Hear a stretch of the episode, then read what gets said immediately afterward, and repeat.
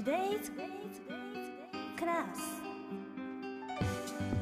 キニマンス塚本二木と農場桃子が TBS ラジオと YouTube ライブでお届けしています。明日のカレッジ。この時間は Today's Class、えー最近めっきりニュースが減った。香港今どうなってるんでしょうか？え今日はこの番組に何度もご出演されている方にお聞きします。1992年香港生まれ。お父様が香港人。お母様が日本人です。18歳で日本の大学へ進学されその後日本でライターとして活躍されます。え現在は香港に一時滞在中の白川誠也さんにメディアが伝える注目のニュースをリモートでご紹介いただきそこからわかる香港の今を浮き彫りにします。え白川さんよろしくお願いします。ミキさん、農場さん、リスナーの皆さん、こんばんは、白川です。よよろしくお願いします。ろしくお願いします。はい。白川さんこちらの番組に出てくださるの結構久しぶりな感じしますけれど今現在はね香港に戻ってらっしゃるということで、えー今日はリモートでのご出演どうもありがとうございますいえ、こちらこそ4度目になりますね。本当に何度か出させていただいて、本当に大変感謝しております。いやいやこちらこそです、まあ、早速ですけれど今回香港は白川さんにとって久しぶりの戻りなんでしょうか？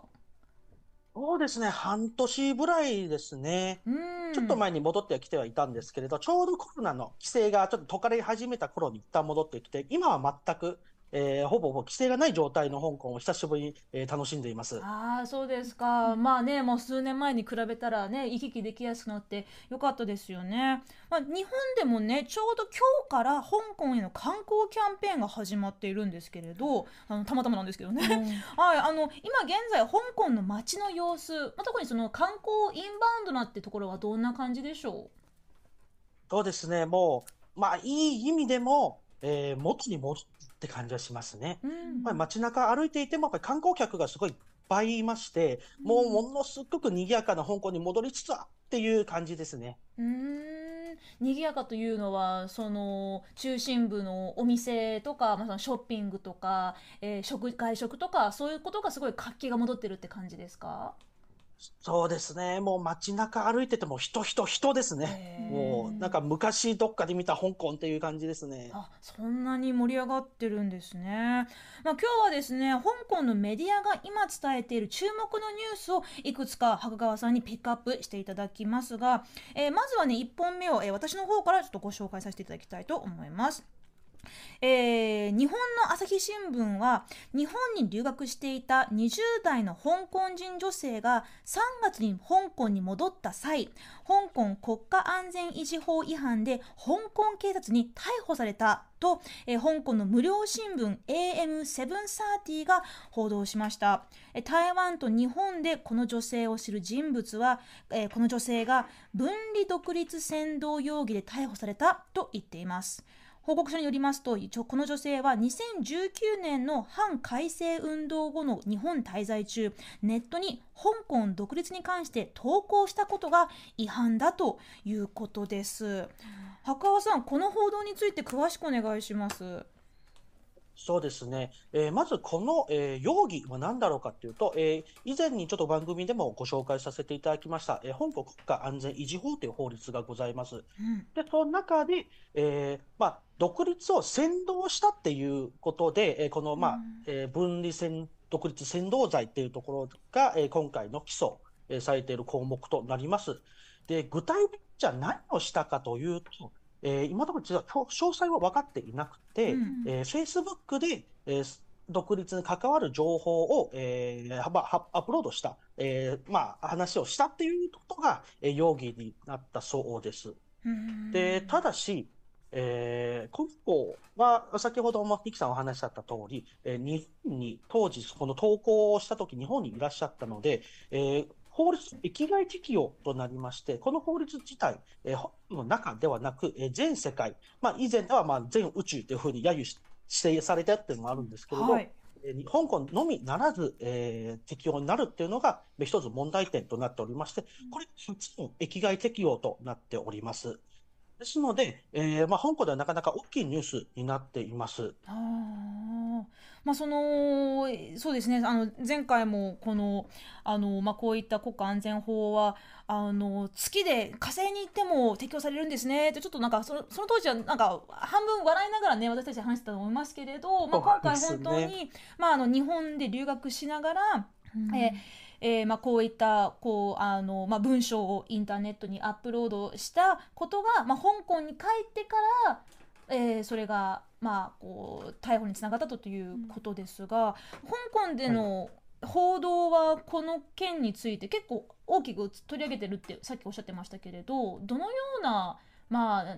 テテンションといいますかどのどのような、うん、えー、トーンで伝えられていますか？そうですね。結構今の香港メディアというのが割と淡々とあの報道していますね。うん、で、やっぱり昔のようにあんまり批判的なことはあまりないので、ただし、えー、なぜこのニュースが大きくなったかと言いますと、今回この、えっ、ー、と、まあ、女子学生の、えー、保釈権がなかなか厳しかったっていうのがあります。はい。で、この子、えー、保釈されたものの、えー、10目の条件がありまして、で、ざっくり4点にまとめますと、まあ、一つ、えー、パスポート募集ですね、香港を離れることができません。うん、で、あとは週2回、えー、警察出頭するんですけど、こではまあまあよくある保釈条件なんですが、うん、この次が必になりまして、はい、えー、実はソーシャルメディアのアカウント全部削除しなくちゃいけないんです。えー、さらに言うと、今後 SNS 禁止ということですか？おっしゃる通りです。実質 SNS 禁止となります。さらに今回のこの時期に関わった投稿もすべてセットしなくちゃいけないというのが今回の保釈条件になっているので、初めて保釈条件の中で、えー、まあ個人の、あのー、まあ、生活に関わる、その言論に関わる部分に大きく踏み入ったというのが、一つ大きく話題として取り上げられています。まあ、先ほども話した通り、初の域外適用となりますので、まあ、一部香港メディアではこれ大きく褒めたたいていまして、初めて香港の法律が海外の犯罪にも対応できたと、えー、まあ、喜んでいるところもありました。そうなんですね。いや農場さん、はい、このまあ今回のこの香港国家安全法がこうこのような形でね、こう、うん、日本にいた時に投稿したことがまあ適用されたということもまあ、驚きですけれど、はい、この17項目あるさそうです。この保釈条件、はい、これどう思います？いやすごいですね。まずそのまあこれは普通っていう話ですけどパスポートを取り上げられてしまってもうねこれ日本に留学してくれてたけど、まあ、戻ってこれない状況にあのなったりとかで週に2回警察行かなきゃいけないとか。でねその SNS 消さなきゃいけないんだっていうところで、うん、何そのもねああのこういう法律ができてということですけど国家が持つ力がすごく大きいんだなっていうところで驚きましたそうですよねちなみにこの女性の方の、まあ、裁判はまだ続いているわけですよねまだ保釈条件が言い渡されたのが最近の裁判の内容ですね。そうですね。一応、あの、初回の裁判が行われて、そこで保釈が決まったんですけれど、えー、実際、さあ、えっ、ー、と、また、あの、後、来月とかになっていますので、実際この子が、えー、本当に国家安全維持法で、えー、起訴されて、えー、判決下されるのかというのはまだこの先の話になります。うんね、どうなるのかという結果もなんかこう注目していたいなっていうふうに思ったりしたんですけどなんかあの裁判の関連で言うと結構あのアップルデイリーのあのが廃刊になったっていうところのニュースを、はい、私はすごい印象的で覚えてるんですけど今そそれもねなんかこう裁判っていうところであるのかなと思うんですけど今どういう状況なんでしょうか？さすが農場さん鋭いですね。実は、えー、アップルデリー廃刊、えーと、今月23日で2周年となりまして、うん、えー、実際に創業者であるジミー・ライ氏というのがもうえー、週間900日以上で、いまだに国家安全維持法に関わる裁判は始まっていない状況なんですね。900日以上拘束されてるのに裁判まだ始まっていないですか？そうですあの複数の起訴があったので、うん、まあ、一概にはもう言えないんですそれがずっと続いているっていうイメージですね。なので、一番大きい部分の国家安全維持法違反っていう部分に関しては、まだ判決下されていないし、まあ、裁判すら始まっていない状況です。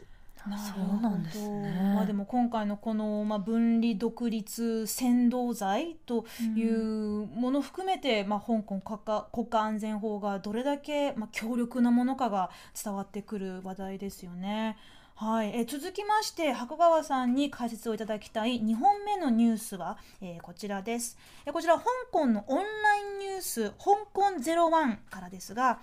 えー香港の路上で演奏活動を続けてきた、えー日本人のストリートミュージシャンミスター・ウォーリーさんが、えーまあ、長年香港を行ったり来たりしながら演奏活動を続けてきたのですが6月12日今月ですね、え12日に再び香港空港に到着した際入国を拒否され強制送還されらとさせられたとソーシャルメディアで発表されていました。えーこのミスター・ウォーリーと呼ばれている日本人の方は、えー2019年に香港で路上演奏した際に「頑張れ香港人」というフレーズを掲げたことが関係している可能性を示唆、えーしていますが白川さんこれについて教えてください。はい。えーまず、ミスター・ウォーリーさんっていう方がいらっしゃいまして、えーこの方はバスキングですね、路上でああの曲を歌うミュージシャンになります。うんいや香港ですごい有名でして、ええあの、まあ、ウォーリーを探せっていう、あの、まあ、あの絵本があるじゃないあですか。の赤と白のしましまの、そしてはいそうです、そうです。それを、えー、格好格好してギターを弾いて街中で打っていうミュージシャンなんですね。で、ミスターさんっていうのが、えーワーキングカーでを使って、えー香港に、えー来ているので、一応、あの、オフィシャル上、オフィシャル上、あの、まあ、路上での演奏なんですね。全く問題ないんですけれど、えー今回、えーまあ、36回目の香港来港の際に、えー入居拒否をされたというんですね。で、この、まあ、拒否の理由というのが、えーまあ、あの、意味、言い分では、あの、まあ、路上で音楽を演奏したから、これは香港で禁止だからダメだよって言われて、えー入居禁止になったんだけど、先ほども話し合った通り、あの、ビザは許可して、バスキングは OK になっているので、うんなので、そこでやはり、あの、重心のその路上ライブの際に、えーまあ、香港人頑張れなどの、その、まあ、スローガンを掲げたことが、えー今回入居拒否につながったのではないかということで、まあ、香港でも大きく話題となっています。で、このミスター・ウォーリーさんっていうのが、本当にすごい人気の方で、まあ、香港での CM ももちろんありますし、あの、街中でも本当にもう、あ、あったらもうすっごい人が集まるくらいのすっごい人気なアーティストなので、まあ、今回入居拒否があったことに対してすごく、まあ、残念がある人ももちろんいらっしゃいますし、この後ろに、えーまあ、国家安全維持法があるのではないかというふうに、えー言われております。へえ全然知らなかったですけれど、2015年以来35回も香港を訪れてるって相当香港愛が強いんだなって印象ですけれど。この方はもうずっと香港の路上でバスキングをしてそこでもうあれですかもうあの口コミな感じで有名人になったんですか？そうですね、口コミで有名人になりまして、で、今回、なぜあの日本に戻ったかというと、コロナがありまして、その際に一度日本に帰国して、え今回もあの香港もうコロナのいろいろ制限撤廃されたので、また香港来ようかなって思った矢先に、えーまさかの入居拒否だったと。で、まあ、入居の際には2時間にわたり、あの、まあ、入国か、まあ、入国審査官にと、まあ、まあ、尋問というか、いろいろ質問されて、結局、入れませんと強制送還されたというのが、まあ、今回の事件となります。うーんつまりこの方はもうあれで当分は香港には入国できないということになるんでしょうかね。そうですね、残念ながら、あの、しばらくは日本港に来れないでしょうね。うんです。そもそもねあの日本の人がそうやって香港であの有名になってメディアに出て CM まであってっていううん。状況のことも知らなかったんですけど、ね。このねニュースあのその文脈は知らずにあの、ね、日本から行った人が強制送還になったっていうのは見てましたけど、あこういう裏があったんだなっていうのと、うん、なんかこうそうですね。まあ、そのななぜこの方がねこううん。入国拒否強制送還されたかということは、まあ、公式には発表されていないんですけれど、まあ、こういったその、まあ、過去に、えー2019年に「頑張れ香港人」というフレーズを掲げたことが、まあ、その理由なのではないかということが、まあ、ソーシャルメディアで言われているということは、まあ、気になる話ですよね。ちなみにこういったそのバスキングその路上ライブをしてあのーまあちょっとこうあの寄付とかねこうあの小銭をこうもらうっていうことは、あまり香港では一般的なエンターテインメントではないんでしょうか？いや、えっと、実は結構普通にありまして、うんなので、今回、このイミグレの言い分っていうのがあんまり通らないというのがそこなんですね。うんミスター・ウィリーさんだけではなく、他の方も多くバスキング、まあ、もう路上音楽やってる人結構いらっしゃるので、じゃあなぜ彼だけがダメになっちゃったのかっていうのが一つ、えーまあ、気になる点になります。そうですね。まあその香港のそういったその若者のまあカルチャーとかっていうところにもね、いろいろ関わってた方と思うんですけれど、まあその現地の方が残念がっててるという話です。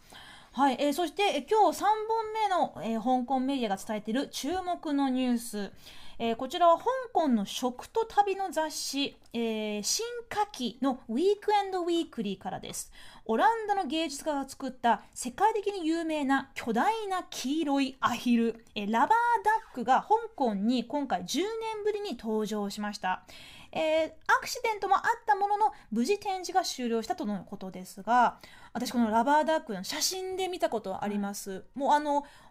あのお風呂にさ浮かべるこう、はい。あのアヒルちゃん？あの黄色いアヒルちゃんの巨大バージョンが港に浮かんでるんですよね確か。そうなんですよ。今回のこれがまたまた大きくって、なんと11メートルなんですよ。高さが。18メーで、トル。それが2羽ありましてそれがドーンとビクトリアハバーにドーンって置いてあるんですよ。なので結構みんな、まあ、すごい可愛いっていうのも評判だったんですけど、先ほどニキさんもあった通り、アクシデントがあったんですよ。はい。一匹空気抜けちゃったんですよ。18メートルの空気抜けるすごそうですね。せっかく。でまあそのしぼんだ。様子も結構圧巻かもしれませんけどね、まあ、素材っていうのは特別な素材なんですかね、そうです。素材はそこは特別なものではなくって、まあ、本で作っているので、すぐ修理はできたので、うんうん。あのまあ、す一週間くらいかな、経って、あの、戻ったんですけれど、えっと、今日このラバーダックの見どころというのが、もちろん、あの、ビクトリアハーバー、その、見っていうのもあるんですけど、このアヒル移動します。うん実は移動する際は、船に2隻先導して、後ろに引っ張っていくんで、もうまるでアヒルが海の上に浮かんでいるような、えー光景がすっごく可愛らしいところで、香港で大変人気になっていますし、ちょっとこれ日本でもね、あのー展示やったことあるんですね。尾道とか大阪でも以前ありました。ただ18メートルの規模っていうのがやっぱり香港だったっていうことで、まあ、すごい大きく、えーまあ、香港、まあ、必ずしも香港、まあ、暗いニュースだけではないので、ちょっとこういったところでもすごい、まあ、明るいニュースっていうのも、えーありました。うんありがとうございます、ちなみにこのラバーダックっていうのはオランダのフロレンタイン・ホフマンさんという芸術家の方が作った、えーまあ、巨大なインスパブリックアートで、うんまあ、年齢人種問わず子どもの頃の記憶を蘇されるあと他にねこう喜びや幸せのシンボルとして、えー作ったという、うんまあ、巨大な作品だそうです。まあ、何よりもこうインスタ映えするやつですね。そっかでも見てて幸せな気分になりますよね。あは白川さんもごご覧になりましたか？僕、あの、ニュースで見ました。うーんそうですこのビクトリアあの、空気抜けるところも見てました。そうごビクトリアハーバーというのは香港の方々にとっては結構シンボリックな場所なんでしょうか？そうですね。あの、香港の、まあ、ほぼほぼど真ん中のところに位置しているので、まあ、ほクールン半島と香港島の間の、えー港になっていますので、フィリーであったりとか、まあ、観光名所となっていますので、そこの上に浮かんでいるというのもなかなか、あの、香港の人だけではなく、海外の人たちにとってもすごく、まあ、大きく、えーまあ、楽しいアトラクションになったのだなと思います。東京でも東京にもね来てほしいですねうん機会があったら。はい、えーここまで香港で今話題になっているニュース3本を白川さんに、えー教えていただきました、えーここで白川さんのプレイリストから1曲選曲したいと思いますが今回はどんな曲にしましょう？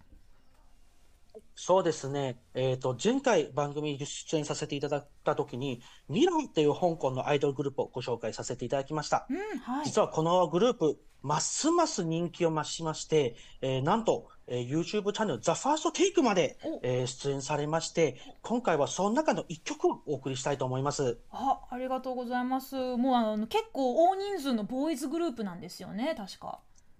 そうなんですよ。あの、イケメン揃いで香港でもう大変な人気となっております。あらじゃあそれでは聞いてみましょう、えー、ミラーで Stellar Moments of Humankind 人類群星閃耀時。